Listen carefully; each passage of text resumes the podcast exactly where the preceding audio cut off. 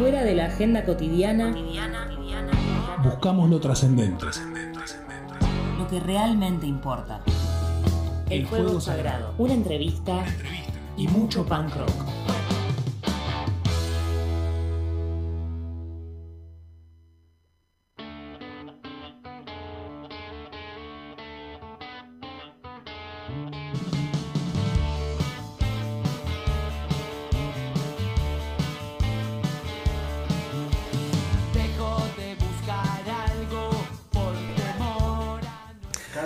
Buenas santas, dulces y hermosas. Esto es El Fuego Sagrado. Estamos en la bellísima y, gran mansión sonora independiente autogestiva llamada Radio Colmena. Y estamos haciendo El Fuego Sagrado y nuestro eslogan, nuestro tatuaje que lo tenemos en el pecho para este 2023 es Hablamos de música, porque eso es lo que estamos haciendo hace mucho tiempo y ahora nos direccionamos. Pero todo esto tiene sentido gracias a una de las voces que le da sentido también a nuestro, a nuestro espíritu independiente. Hoy tenemos un invitado no especial, especialísimo. Si habría una zona VIP de gente especial, él estaría en el centro. Pero ahora lo vamos a presentar. Dani Bisbal, ídola, todos mis respetos. Buenas noches, Walter. Eh, creo que no estoy saliendo al aire, pero no importa. A ver, a ver, parece que estamos con problemas de micrófono. Sí, no importa, seguimos. Ay, dale, ahí, ahí le pasamos. Préstame el tuyo. Radio en vivo se llama esto. Buenas noches, Walter. Buenas noches eh, a nuestro invitado, que todavía no lo voy a mencionar, aunque Dale. si nos siguen en redes, eh, ya ahí estoy. Eh, ya saben quién es. Estoy muy intrigada por la historia de este personaje. Eh, me gustó mucho la propuesta de traerlo, así que le damos la bienvenida. Entonces, ¿querés presentarlo? Sí, eh, yo- no, no fue solamente una propuesta como quien dice me gustaría charlar con, con este artista, ¿no? Eh, sino es que en mi caso personal forma parte de, de la educación mía respecto del rock and roll, de la De literatura, eh, de- del corazón del alma popular, de lo que implica, llamémoslo así, el canon de la canción rockera argentina. ¿no? Va. Para mí no era solamente un invitado, para mí es alguien con el cual me gustaría charlar una vez por semana mínimo, pero lo tenemos hoy acá, así que agradecidísimes. Marcelo Cuino Skornik. Bueno, hola Walter, hola Dani. Eh, bueno, la, la- la pri- la primera, la primera no, no corrección, sino una mejora a, a- a tus palabras es que somos amigos. Buenísimo, gracias. Y esto de los de, de- de los VIPs o VIP, eh, ojalá también lo pensaran los, los dueños de, de- de boliches y restaurantes y, y- y todo eso. Pero bueno, viste que el rock garpa hasta ahí y, y- y- y después no tanto, pero no nos quejamos de nada. Walter, Dani, Carla que está acá acompañándome. Carla Skornik. Carla Skornik, eh, se prenden todas. Carla viene por en representación de la parte de la música electrónica. Bien, bien. Ahí va. Ahí va. Eh, bueno, eh, un gustazo que estés acá hoy. Y vos sabés que es súper interesante em- empezar esta charla con vos porque atravesaste muchas épocas, muchas movidas, muchas olas. eh, empezando en los 80, seguiste en los 90, seguís vigente, vigente hasta el día de hoy con el kiosquito de canciones. Después vamos a hablar de eso. Sí, claro. Pero queríamos empezar por eh, con Dani por, por los 80. Por el ¿no? principio. Eh, pero queríamos también, no sé, como para disponer la mesa, así ya que está Carla Scorni, ¿no? Especialista en cocina, disponer la mesa, si viste la, la- la serie de Fito y ese retrato que hace de los 80 o no te interesa, o, o qué pasa con esos 80 y los medios, eh, las series, la mitología. No, no la vi eh, y por el momento no, no tengo como intención de verla. Eh, que- que no, no, no, no sería exacto eh, decir que no me interesa. Me pasa, me pasa lo siguiente.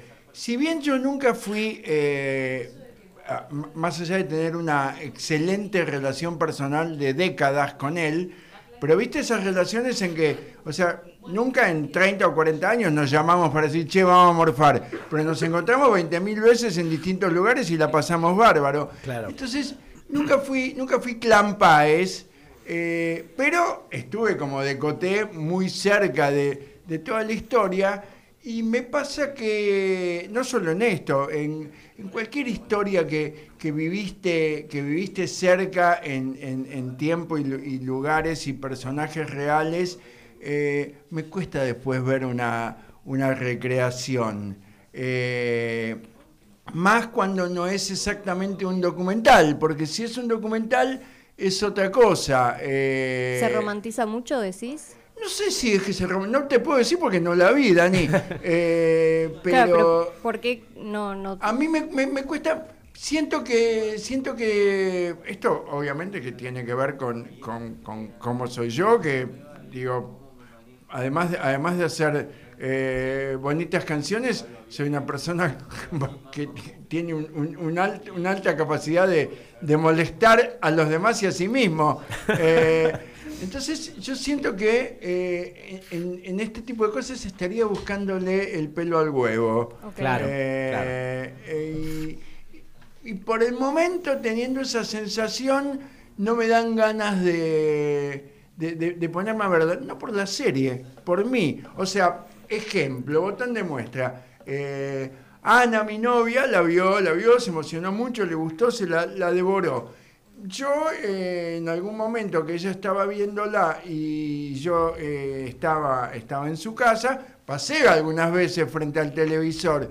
mis, mis dos únicos comentarios fueron, y lo tuiteé incluso, porque, porque, no, pude, no pude resistirme, es, me parezco más a Fito yo que el pibe que hace de Fito y eh, se parece más a Spinetta Bocini que el tipo que, hace Spinetta. Eh, ojo, así también después escuché un pedacito cantando, cantando del, del, Fito Ficción y canta muy bien y digamos, dentro de lo que se puede parecer, bastante parecido, y me dijeron que en que en lo gestual y, también, es decir, decir cantar parecido a Spinetta es, como una cosa imposible. Pero me dijeron que sobre todo en lo gestual, este muchacho que es menos parecido que Bocini, eh, está, está muy bien en el papel de Spinetta. Y no lo vi, pero también me dijeron, y me lo creo completamente,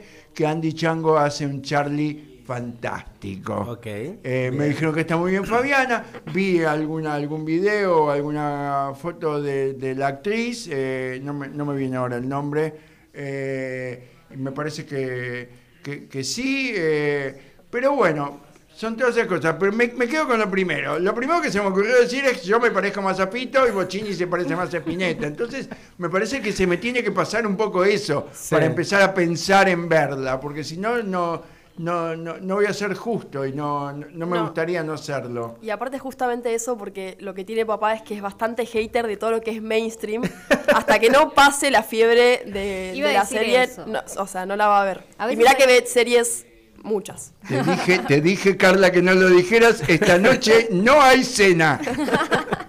bueno, y Cuino, ¿cómo entraste vos entonces al mundo de la música nacional?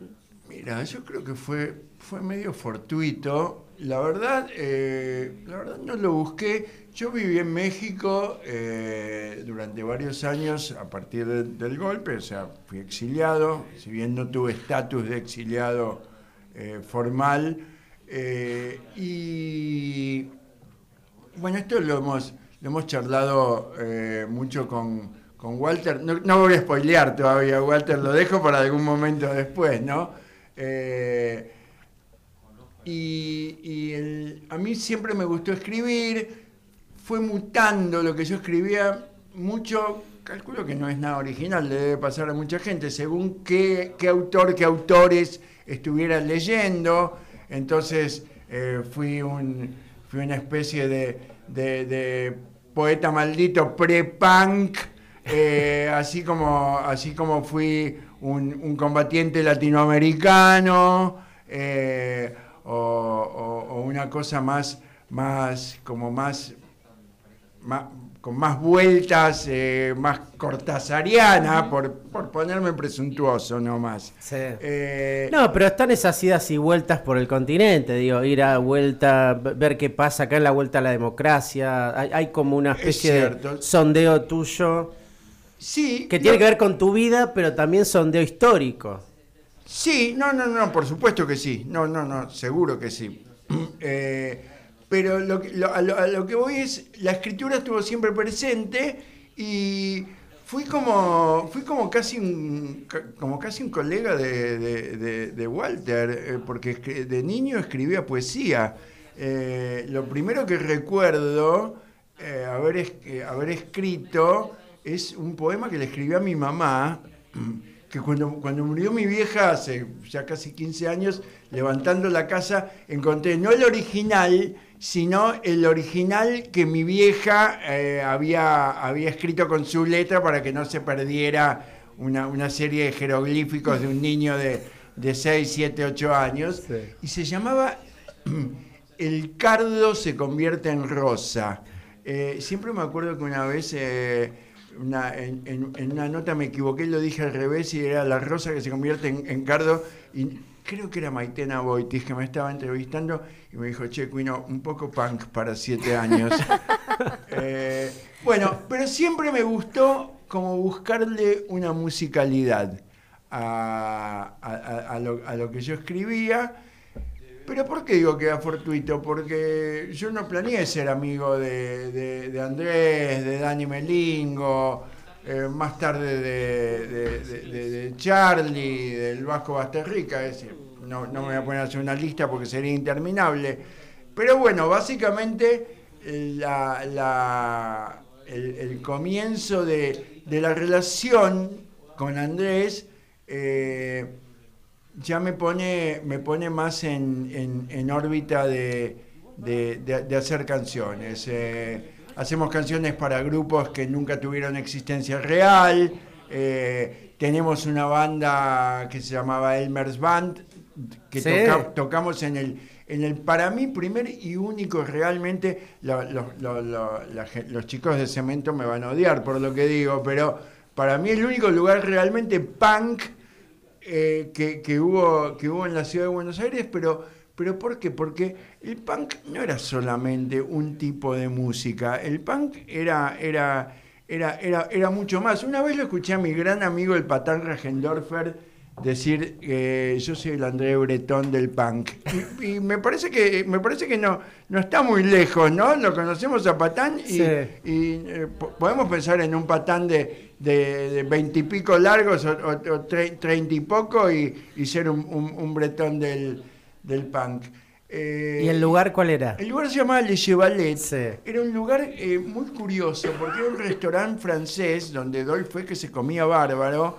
Eh, que eran, los dueños eran una pareja, él era un pintor y ella no sé bien a qué se dedicaba, pero era como una especie de madre de, de todos y se daba un fenómeno muy, muy raro. Hasta las 12 de la noche, por poner un horario, eh, había, había parejas, eh, parejas bastante desparejas de edad en general. No sé por qué siempre la chica era bastante menor que él. No sabemos si era amor o conveniencia, no, importa. claro, estoy dudando entre el amor y el acuerdo, decía Federico Amor y bien, me gusta. Eh, y, al, y, sobre la medianoche empezaba a haber una especie de trasvasamiento y empezaban a llegar los, los, abrigos, los abrigos negros, largos, que siempre yo eh, hago la aclaración que no estoy hablando de los raros peinados nuevos. esto, Es, esto es bastante anterior a los raros peinados nuevos. Es decir, bastante anterior. Tres, cuatro, cinco años, pero decir cinco años en, la vida de alguien que tiene veintipocos es decir una eternidad, ¿no? Total. Eh, y vos sabés que ahí se da notita al pie, uno de los grandes crossovers de del rock argentino, que es Calamaro tocando la batería en un show de violadores, porque ahí tocaba mucho Villa. Y esto contado por Sergio Gramática, que llegó tarde y lo ve a Calamaro y todo bien, no es que lo sacó, como que era, eran, eran Calamaro, vos y un montón de gente del palo mezclado ahí. Y, te quiero llevar a esto lindo que trae Dani y también suma Carla, que es esto de el mainstream, tu, enfrentamiento con el mainstream, pero vos empezás con un perfil muy alto, mil horas, no me pidas que no sea un inconsciente, algunas canciones que obviamente vos no sabías que iban a ser mainstream, pero se convierten en mainstream. Eh, ¿Y cómo se da ese vínculo, esos primeros pasos en la composición, en ver un poco la dinámica de una banda de rock en la vuelta a la democracia? Bueno, pero es que probablemente, Walter, eh, bastantes años después yo no me hubiera escuchado a mí mismo. A ver. Porque me hubiera considerado demasiado mainstream.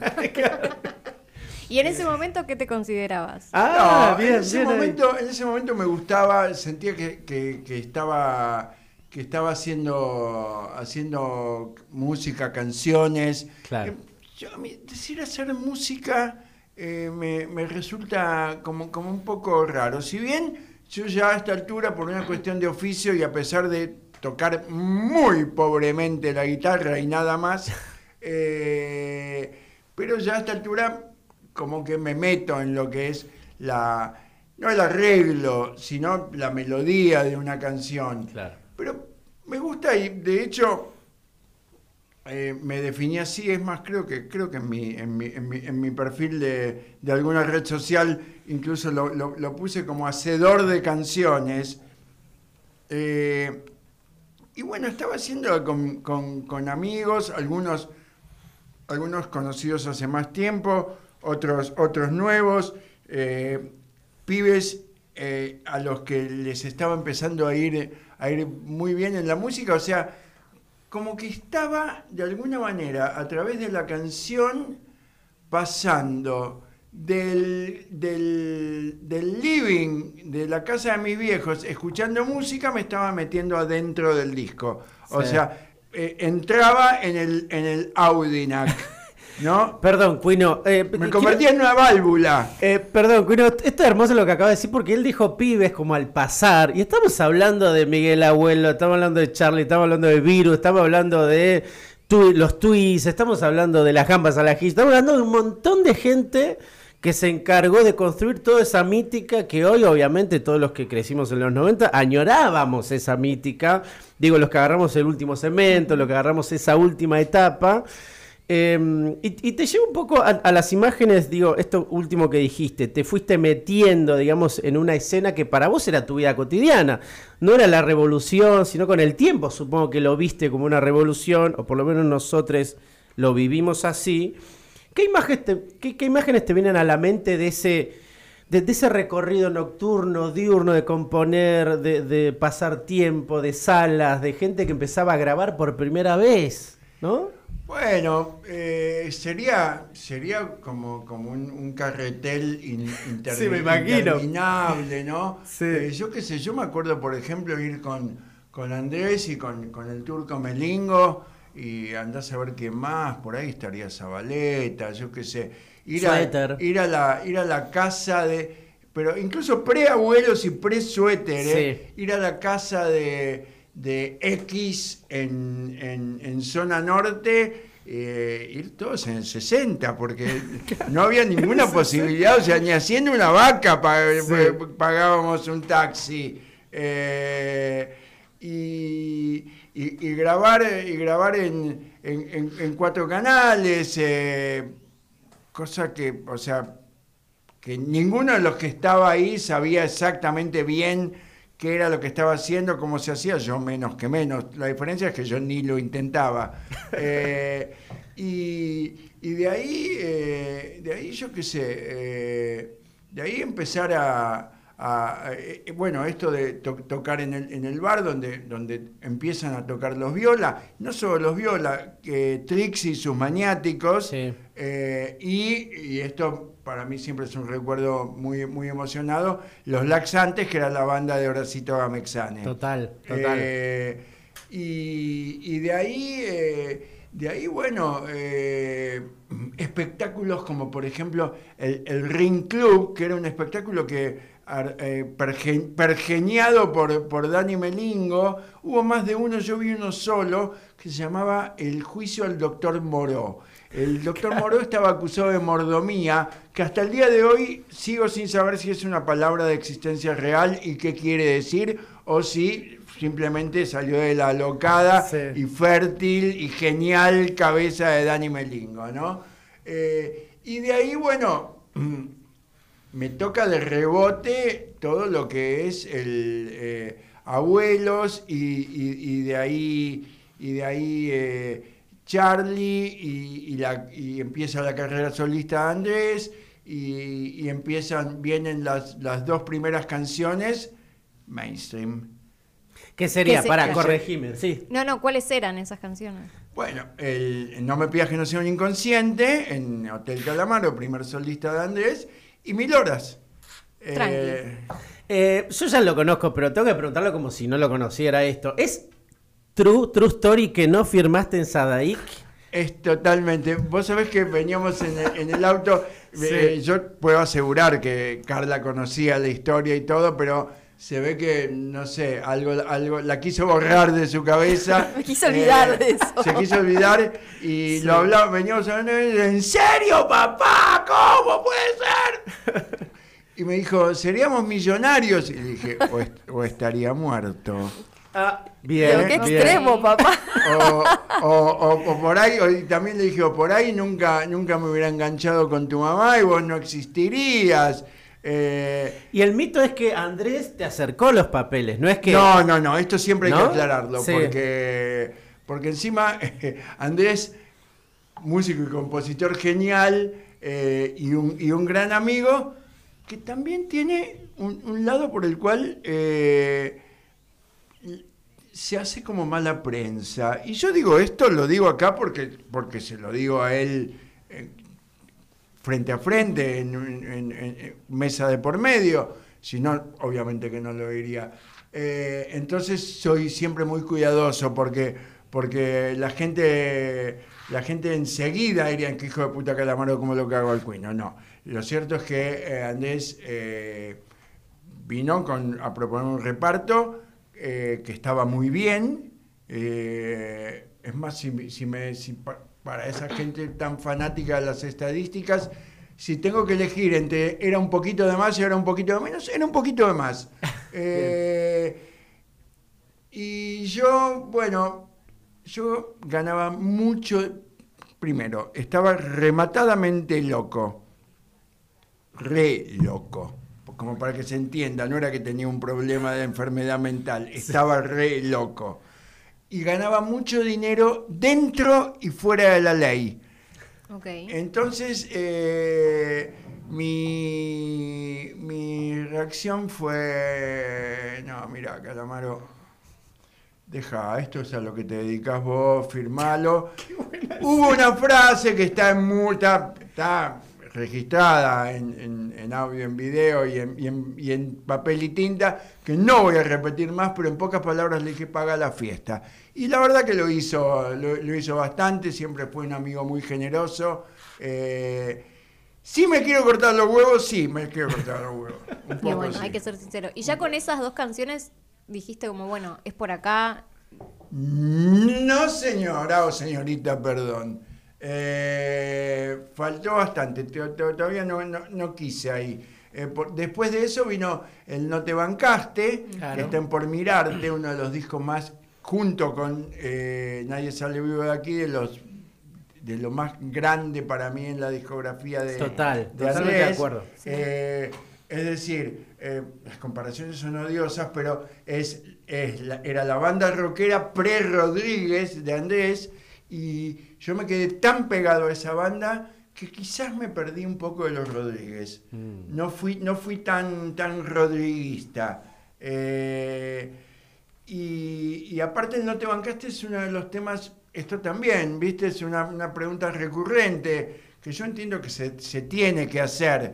Eh, también me parece que cualquier respuesta a ese tipo de preguntas eh, tu mejor libro, tu mejor canción, lo que más, eh, es siempre caprichosa. Lo que podés responder es algo que se te ocurre y que te venga a la cabeza en ese momento.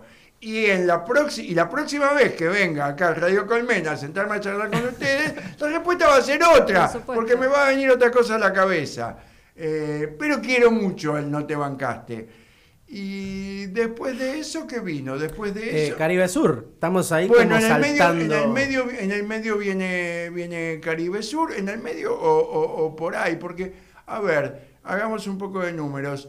Eh, por mirarte, ¿qué será? ¿86? 86, 87, por ahí, Bueno, eh, Bueno, el Caribe Sur lo que pasa es que el Caribe Sur sale, los 90. Salen, salen un disco de los 90, pero la canción tenía tres o cuatro años eh, anteriores, ¿no? Pero a ver, me gusta ese momento, retomando un poquito lo que plantea Dani Bisbal, que es te pregunta ella si ya más o menos te dijiste, bueno, soy un compositor. Ahora que tenemos este momento que también explotó con, con Man Ray, digamos, ¿no? La banda Título Sabio y Hilda Lizarazu, me pongo de pie por Hilda.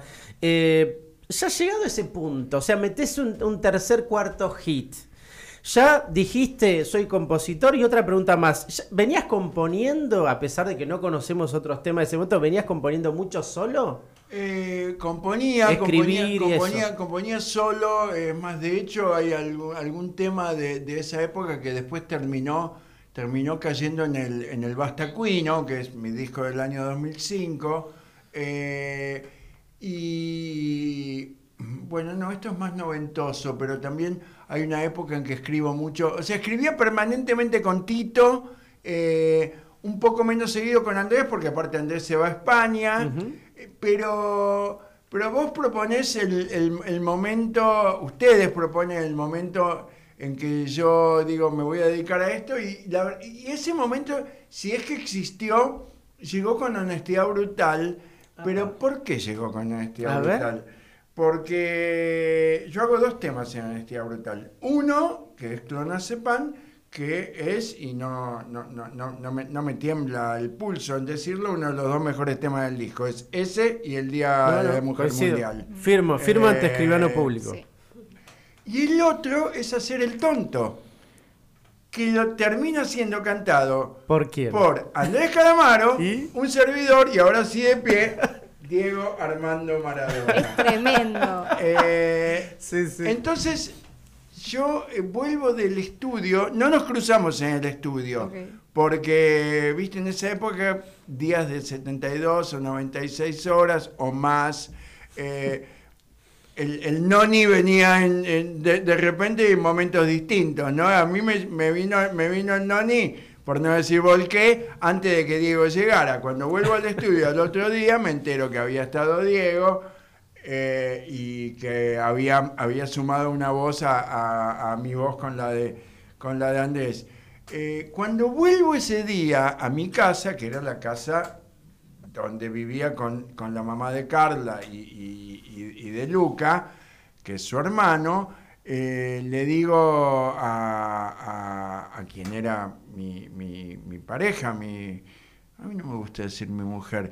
Eh, eh, pareja tampoco me gusta en realidad. Por ejemplo, con Ana, mi novia actual, tengo discusiones porque ella me dice, no digas mi novia, estás viejo para decir mi novia. a mí me encanta, novia me parece una palabra entrañable. Eh, entonces le digo, a, le digo a Mariana, le digo, bueno, le digo, prepárate porque vamos a ser ricos.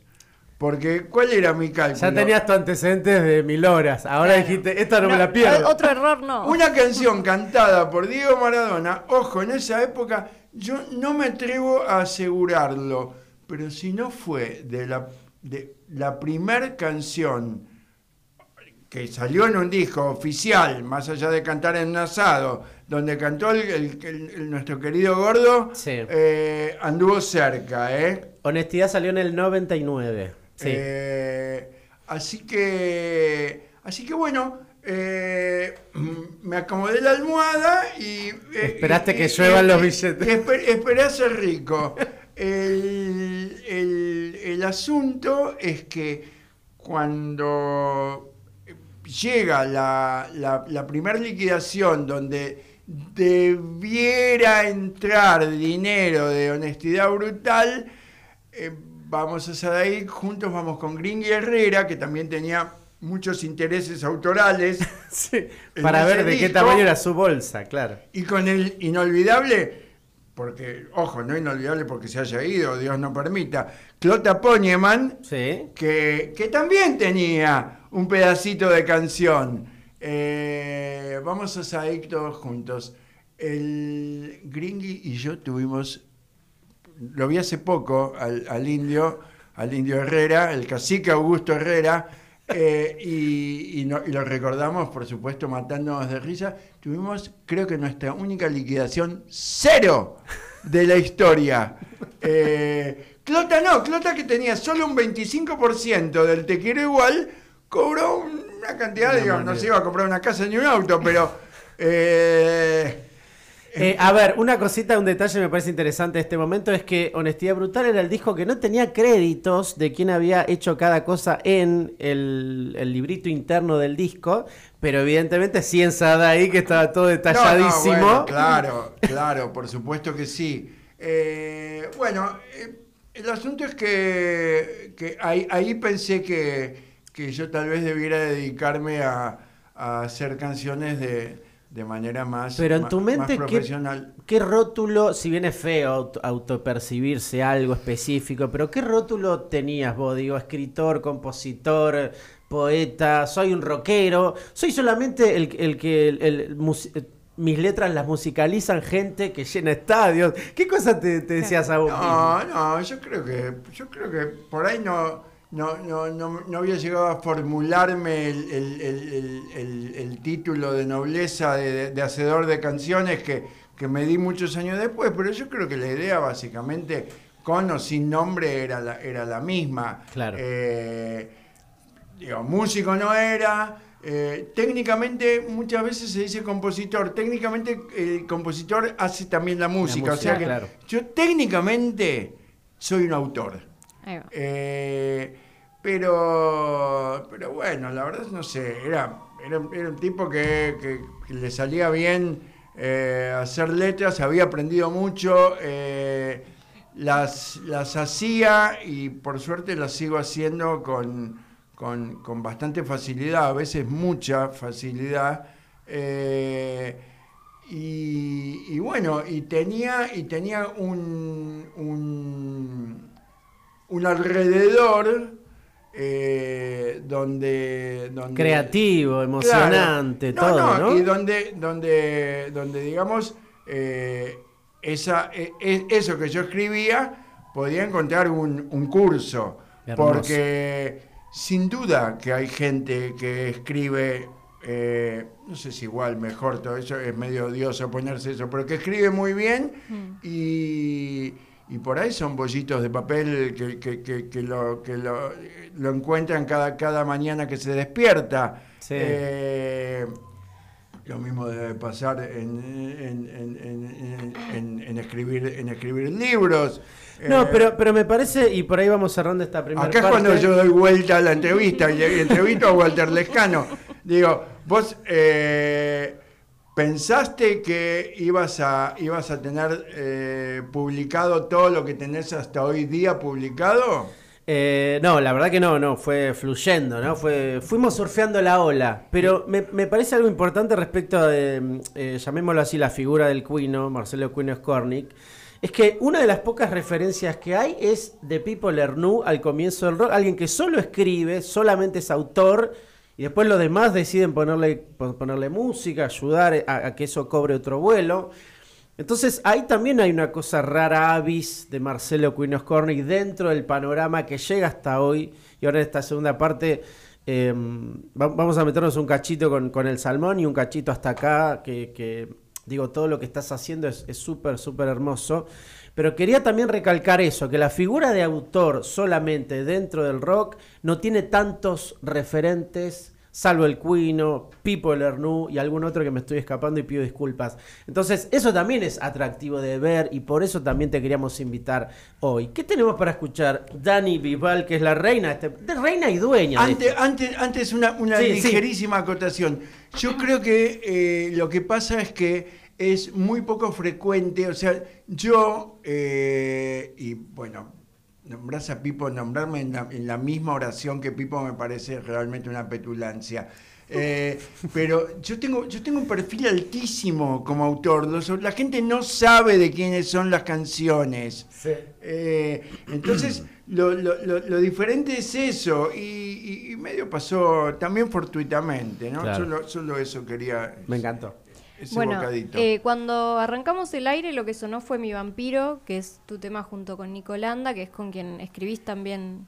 Sí, el, la autoría es, es eh, con Martín García Reynoso. Eh, en la versión que podemos escuchar, que es la que está en las plataformas, eh, Nico Landa fue invitado a, cantar en esto que fue una especie de, de Basta Cuino 2, que bueno, nunca fue lo mismo para empezar porque no, no, hubo plata para hacer el disco físico. Es decir, ya el disco físico estaba medio desapareciendo, porque ya viste que no es ya dejó de ser una cuestión solamente de, dinero. Eh, los pibes y las pibas no hacen disco físico porque, porque no, porque no les interesa. Eh, eh, no hay dónde escucharlo. Es así. Yo tengo un wincofón. Mentira. bueno, y ahora vamos a escuchar de tu disco Cuino y sus amigos. Me llaman Cuino eh, que se lo, está Hilda eh, en el medio. No sé si querés contarnos algo de esa canción. No, bueno, lo que, lo que quiero contar es justamente porque lo dije eh, al pasar cuando hablábamos de esa época, es que es un tema que yo hice en los ochenta y pico y que, y que los, lo, saqué del, del, arcón de los recuerdos. O sea, estaba tan adentro del placar que estaba casi en Narnia. Y lo, lo, lo, saqué y, se, lo, se, lo, llevé a Tito cuando estábamos haciendo el Bastacuino y, y lo metimos. Por eso es un tema añejo. Bien, bueno, vamos a escucharlo. Vamos. El, fuego, sagrado. Un espacio sin tiempo para hablar de otras cosas.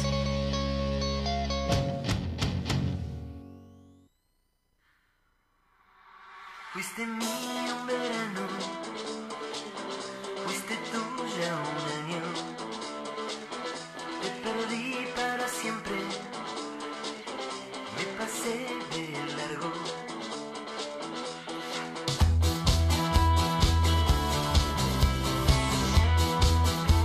Este programa lo hacemos de noche, pero se puede escuchar en cualquier momento del día, la vida, del año, porque después lo subimos a Spotify. Esto es El Fuego Sagrado. Hablamos de música, nuestra mansión, un espacio de belleza, se llama Radio Colmena. Eh, y la que hace posible todo esto se llama Dani Bisbal. Estuvimos hablando de un montón de figuras del rock nacional, y, pero vos también eh, escribís para artistas que están más en esta época, ¿no? Sí, eh, perdón. ¿Dejaste no, perdón, la pregunta en realidad era si vos en algún momento dejaste de escribir para, para otros artistas y te dedicaste a hacer otra cosa o si retomaste ahora. No, eh, yo dejé, tuve épocas, épocas más o, menos dedicadas, por, por, decirle de, de, alguna manera tuve épocas donde también eh, por ahí pasó como una situación parecida a aquella por la cual no filmé el mil, no firmé el mil horas, ¿no? Eh, eh, y, y, lo que lo que digamos se, se volvió como, como, como orgánico. No tiene tantos años, es, de unos, unos años pre-pandemia y no paró pese a la pandemia y sigue, sigue hoy día, es el, nos gusta llamarlo eh, kiosco autoral, que es mm. lo que armamos con mi gran amigo y, socio Nico Landa, un, ex auténtico decadente. Los animalitos. Los animalitos, y ahora los satélites del sur. Eh, y bueno, Nico, sus amigos de toda la vida, o desde muy chicos, jóvenes, uno de los apodos que tiene es el encantador de serpientes. Eh, y esto, esto hace que, que, el, tipo, el tipo tenga, tenga una gran facilidad para... Eh, se podría decir, para venderse.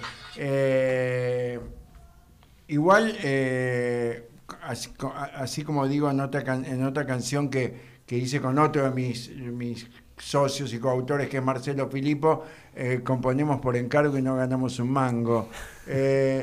bueno, Nico, Nico me acercó a, a, a, mucho, a muchos pibes y pibas muy jóvenes de un palo, de un palo musical completamente distinto. ¿Te acordás cuál fue el primero que te presentó? Mira, no sé si fue el primero, el primero que me presentó, pero fue el primero con el que empezamos a laburar como con, con método y repitiendo eh, repitiendo encuentros y todo, hicimos un montón de canciones que fue Juan Ingaramo. Eh, imagínate, de repente me encuentro laburando con un cordobés que hace trap eh, y que cada, que cada dos líneas que, que yo propongo me hace con el dedito mm, mm, mm, porque nosotros Él lo está muy cerca del feminismo nosotros claro nosotros lo, lo, jodemos y le decimos que él está él está regido por el comisariato de género. Eh, sí porque es, el estilo musical que hace Juan Ingaramo es muy particular él es muy particular también y sus letras están muy cuidadas eh, bueno, las que, hizo, las que hizo con nosotros, por ahí eh, hayamos logrado vencer en algún momento el, cuidado, pero no, pero básicamente no, porque aparte, cuando vos te acostumbras a laburar para un artista que va a ser el que ponga la cara, el que ponga su nombre, el que sea su disco, su escenario, etcétera, joder, eh, te, te, pones, te pones a, acorde a. te pones a la altura, mm. va. Eh, Pero hay algo que me parece que debe unir. Eh, si bien las condiciones de históricas, eh, de toxicidad, de vida, lo que sea, son muy distintas a este cuino de Alcuino que no sé, con el cual no, lo conocimos en No Me Pidas, que se debe sostener, que por algo también Ingaramo dice, no, que venga el cuino, hagamos esto, ¿Qué, te parece que más allá de los cambios que hubo respecto de las modas, las olas, incluso esto del feminismo y el cambio de, mm, lingüístico que hubo, sin embargo se sostiene a la hora de escribir una buena canción? Es muy sencillo. A ver, me encanta, dale, la receta. Lo contestaste vos en el final de, de la pregunta. A ver. Escribo muy bien.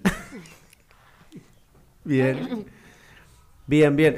¿Y, qué, haría? Eh, ¿Cuáles son esas, esos condimentos? La veo a Carla y se me ocurre en receta de cocina. ¿Cuáles son los condimentos que hacen que uno pueda probar ese plato y decir, esta es una buena canción, este es alguien que escribe bien? ¿Cómo lo podemos reconocer? Mira, eh, yo creo que yo creo que es, es raro. Voy a decir algo que es así como, como pedorrísimo porque es, es, casi de, de creativo publicitario no lo reconoces vos, la canción te reconoce a vos, Walter. Eh, pero un poco, un poco, eh, y esto también recuerdo haberlo, haberlo charlado y el spoiler está cada vez más cerca. Eh, un poco hacer una canción es como jugar al cadáver exquisito. Todos nos acordamos del cadáver exquisito. Carla pone cara Carla en la, secundaria. ¿No es la obra de Sofía Gala? ¿Cómo? ¿No es la obra que hace Sofía Gala? No, no sé. Ah, sí. Bueno, mira, no sabíamos. Le mandamos un saludo a Sofía que la queremos. todos y todas la queremos mucho. Eh, es, un juego poético. Cada exquisito era un juego en el cual eh, uno escribía una línea, doblaba la hoja, la hoja, o sea, no se podía jugar en un celular, era imposible porque no podías doblar el celular. Ya, no basta. Eh, y, entonces, y se la pasabas al otro. Entonces el otro, sin ver lo que habías escrito, escribía su, siguiente línea. La verdad es que el 90% de las cosas que salían eran disparates. Pero, pero, el escribir una canción sin estar, y esto con Nico nos cuesta mucho a veces pero lo logramos, ¿eh? eh hacer que lo entiendan la, la, la, generación eh, joven con, la que escribimos. Eh, es que no, no hay que saber sobre qué voy a escribir, qué voy a contar, qué, cómo va a seguir la próxima línea o qué dijo. No hay que pensarlo tanto. es, yo, yo, creo que tiene mucho de, de intuición. Eh, el, escribir una canción. Igual, ojo, así como, así como digo esto, digo, ojo que el disparate no es talento. Eh, y en general, o sea, ¿cómo, cómo trabajas y trabajabas tal vez? O sea, vos llevas la propuesta, eh, es o, ya hay una música y vos escribís algo sobre eso o depende de... No, en, el, en la experiencia que haces, que así se llama el kiosco autoral, eh, en general eh, el, artista con el que trabajamos trae algo, desde ya en el casi más del 90% de los casos, la música la, la, trae el artista. En algunos casos es más flexible, entonces podemos, podemos yo qué sé, estirar, como, como, como me gusta decir a mí, darle una patadita en el culo a la métrica, a la métrica. Eh, y, a los Spinetta. Y, a veces, y, a veces, y a veces incluso, y a veces incluso eh, moldear, hacer que la melodía sea, sea más maleable eh, y otros casos es muy estricto. Juan, por ejemplo, es Ingaramo, ¿no? Muy estricto. Aparte, él es un muchacho que se maneja muy bien con la tecnología y que está, está equipado. Mm. Entonces trae unos aparatos eh, y pum, se escucha y, y, esto va así. Y en general, ahí, ahí es donde Nico y yo nos complementamos bien porque yo medio como que intento no darle bola a todo eso. Entonces yo sigo y para mí lo, importante es, es, la, es la idea. En definitiva, sigo siendo el niño poeta, pero en este caso haciendo una canción. Entonces Nico agarra y dice, ah, muchas veces con cara de hastío, ¿no? Me dice, no, güey, no, no entra. Eh, la métrica, ¿no? Estamos hablando, Lo que pasa, y aquí también tengo que volver a, a Andrés, eh, y decir que yo aprendí mucho y laburé mucho con una persona que además de ser un gran letrista, un gran hacedor de melodías, un gran instrumentista, es un tipo que tiene una capacidad, pero eh, fantasmal, de hacer que lo que parece que no entra, entre. O sea, el tipo, te, vos escuchás la, la melodía, escuchás cómo viene la base, y el tipo te dice una, una, una línea de letra y vos decís, por esto no va a entrar, y lo canta él y entra. Eh, y terminé como aprendiendo eso, lo cual me permite muchas veces eh, meterme en lo que sería una especie de preproducción de voces. Eh, sin ir más lejos, hace un par de días estuve trabajando, no voy a nombrar al artista porque es un chico nuevo que voy a dejar que él maneje su, sus tiempos, pero sí al productor que es un gran amigo y que quiero mucho, que es Lea Lopatín, el, violero de, de Turf. Eh, y, entonces, aparte de, de elaborar una letra en, una melodía que él tenía y por ahí sí decir, mira, acá esto podemos ir un poco, pude, eh, pude decirle, no, para que entre hay que cantarlo así, eh, que es algo que tiene un nombre que se llama fraseo. Claro. Eh, así que, por supuesto, ya me perdí de cómo había empezado no, pero, esto. No, no, no, pero vamos bien, vamos bien. ¿eh? Podés preguntar a Walter. Walter tiene aproximadamente unas 50 horas de yo perdiéndome de qué estábamos hablando. Eh, bueno, algo que nos parece siempre interesante con, con Dani respecto de esto de hablamos de música, eh, porque nosotros eh, ponemos el, foco y el radar en el, en el under, lo independiente, ¿no? ¿Sos algo de David? Espero que sí, que en algún momento me envíe talento y algún euro. Yo estaba esperando un, momento para preguntártelo interrumpiendo, porque Pero si no, bien, bien, no tenía gracia. Dale, Walter, vos sí que te acordás de qué hablabas. Eh, y, pensando en esto del, de la forma en que, vos fuiste componiendo en distintas épocas y, trabajando con, con, artistas consagrados, y obviamente empezaste con alguien no consagrado, que luego fue, fue muy consagrado, como Andrés, o sea que empezaste en el under y ahora estás en una zona privilegiada. La pregunta es, ¿una canción en cualquier contexto, ámbito y, situación histórica es una gran canción? ¿O hay grandes canciones que son hits? Y hay grandes canciones pero dentro del under y nunca pegaría el salto a estar en un puesto de un ranking de una radio mainstream. ¿Una gran canción atraviesa todo o solamente hay contextos históricos que la ponen en un lugar de visibilidad? Yo creo que hay mucho de azar, ¿sabes? A ver. Eh, creo que hay mucho, no, no, eso, creo que hay mucho de azar. Eh, o sea, ¿Hay alguna canción que hayas escrito que pensaste que iba a ser un hit y tal vez no llegó? Bueno, claramente no. Bueno, eh, estaba pensando, pensé, me adelanté y estaba pensando el, inverso. Canciones que pensé que no y sí. Las dos podés decir. Bueno, claramente el Mil Horas. Eh, de hecho, eh, de hecho, voy a contar algo que no por ahí no es tan, tan sabido. Casi no entra en vasos y besos el Mil Horas. Eh, y el resto de los abuelos, medio como que no trató muy bien Andrés cuando Andrés llevó, llevó esa canción al ensayo. Eh, y temas, a ver, es, está linda el inverso.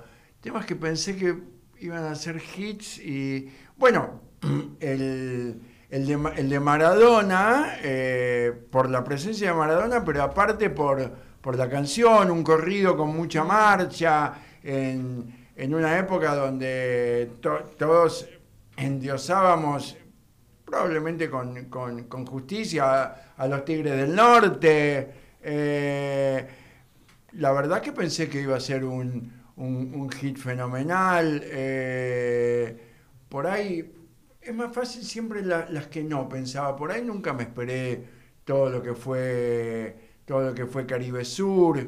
Eh, y, tal vez,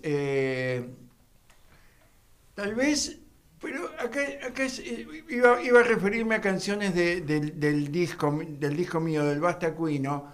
yo creo que son, son todos posibles hits gracias a, la tarea increíble de Tito Lo Sabio, ¿no? Que hay que mencionarlo. Ojalá ya esté en, Europa, donde fue a visitar a su hija. Eh, lo que pasa es que eh, era un disco muy difícil de, de difundir en vivo, porque imagínate que son 17 canciones eh, las cuales, excepto dos que canto yo, cada una tiene un cantante distinto. Entonces, eh, creo que ni, ni, Amnesty podía armar una, una, gira con, con, con, todos esos cantantes, más músicos, etc. Sin embargo, sin embargo, yo creo que, sin darme cuenta, introduje el concepto de fit no había, no había, amigo, amiga, hija, no había fit en esa época en el rock. O sea, siempre hubo algún invitado, pero este es un disco de fits.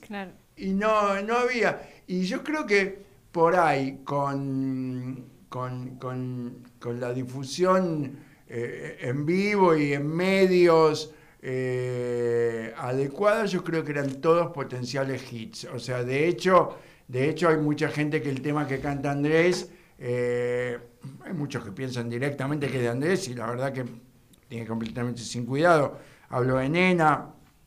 Eh, creo que creo que Andrés estuvo por ponerlo en un grabaciones encontradas o en alguno de esos proyectos raros que, que él hace cada tanto y creo que se hubiera inventamos un verbo, se hubiera agitizado. Eh, después el, tranquilo y húmedo que lo canta Juanse, yo creo que tiene todo para ser un hit.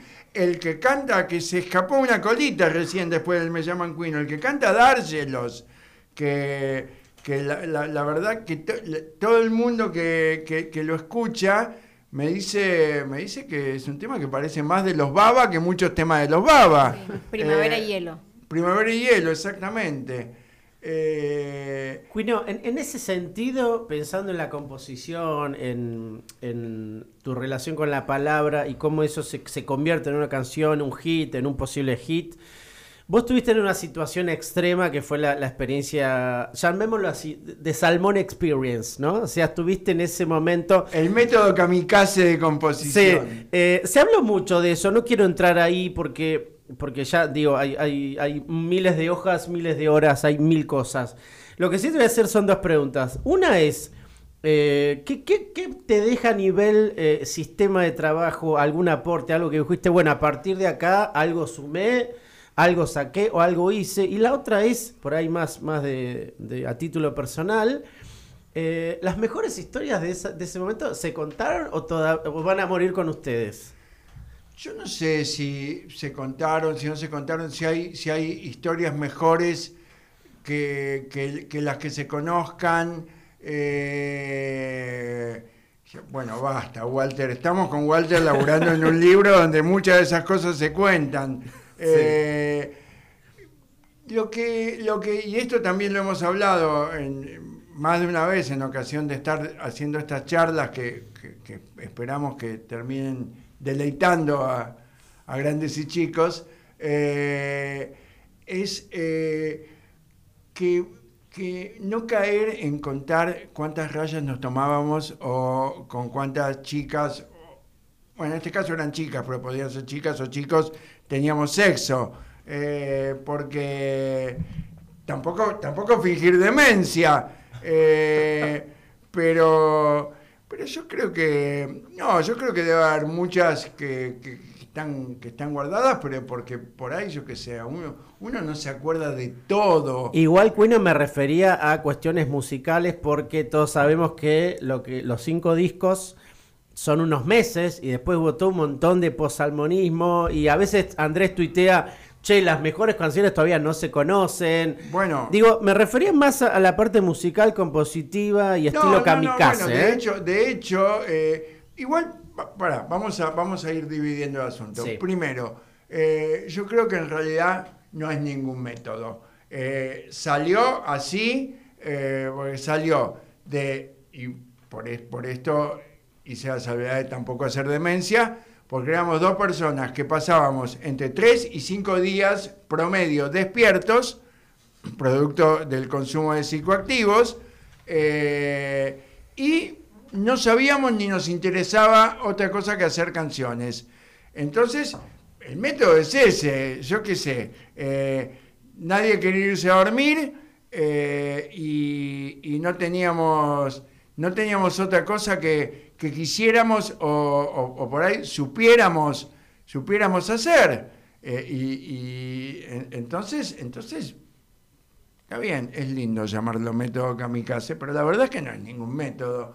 Eh, igual es notable el bajo porcentaje de descarte que hay.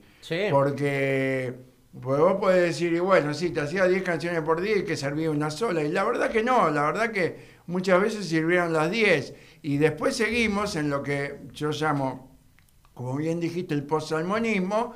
Y Andrés todavía sigue metiendo temas de esa época en, discos, o sea, hay una lista, ya es muy grande la lista, eh, Corazón en Venta, El Palacio de las Flores, en el disco con Nevia, Los Chicos, un hit monumental. Eh, para hablar de lo que me, compete autoralmente, eh, No me nombres, grabado mm. primero por Javier y después en vivo por los dos, el, Estadio Azteca.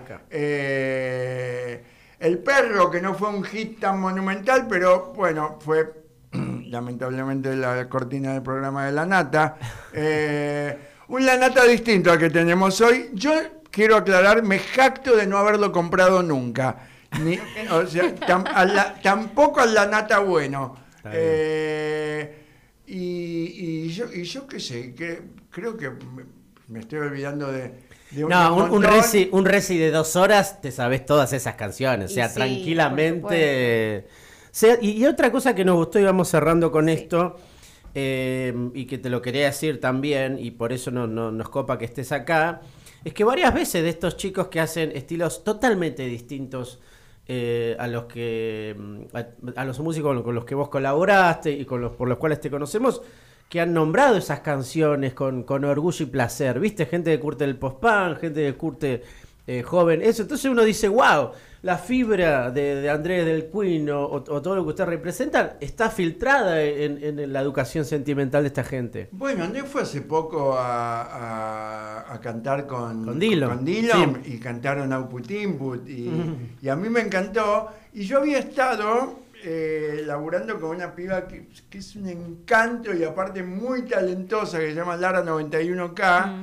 Eh, había estado laburando con ella en, algo que, se, llama Song Camp. eh, que es como una especie de brainstorming de canciones, ¿no? Y, hubo, otros músicos, eh, Ingaramo metió a nariz también ahí, eh, y, había un, chico que yo después me enteré que era el, productor y músico de la banda de Dylan. Entonces le escribí y le dije, che, mirá, le digo, yo me enteré que esto y la verdad que quería agradecerles por haber elegido, elegido mi tema y quería que por favor se lo transmitas a, a, a Dylan, yo qué sé, yo no sé si sabes. Bueno, el pibe me contestó, no, boludo, yo sé, lo que pasa es que el otro día me daba, me daba mucho lulo ponerme a hablar con vos. Eh, pero bueno, eh, y, me entendí muy bien con Lara también, que, y, hacen, y hacen una cosa que, que por ahí yo lo tengo que decir con total honestidad. Eh, por ahí sería muy difícil que yo ponga una, una, canción de, de, este palo de la música. Es decir, es muy difícil que yo ponga una canción directamente. Eh, Carla lo puede decir. Está afirmando. Sí, sí, sí. ¿Una canción en general? En general, yo no, escucho música en casa. Yo no escucho, no escucho mucha música.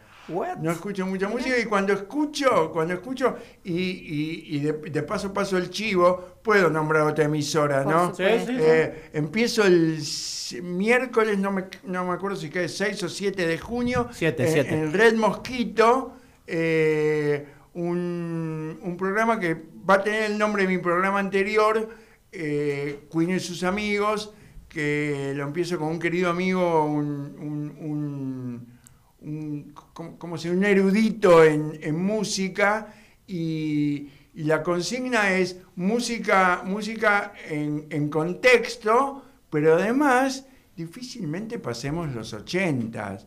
Eh, eso, eso es la música que yo escucho. Bueno, no quiero, no quiero spoilear, pero más de lo que ya vengo spoileando, pero me pediste un tema para, para, para cerrar el programa. Eso nos da el pie. Eso nos da el pie para ir cerrando. Y, bueno, con, con, eso te digo todo. Creo que te, no sé, no sé si, no sé si es de los 70 incluso, no sé si no es de fines de los 60. Antes de, ir a, la canción y a que la que presentes, te queremos hacer, te quiero hacer una pregunta eh, para cerrar.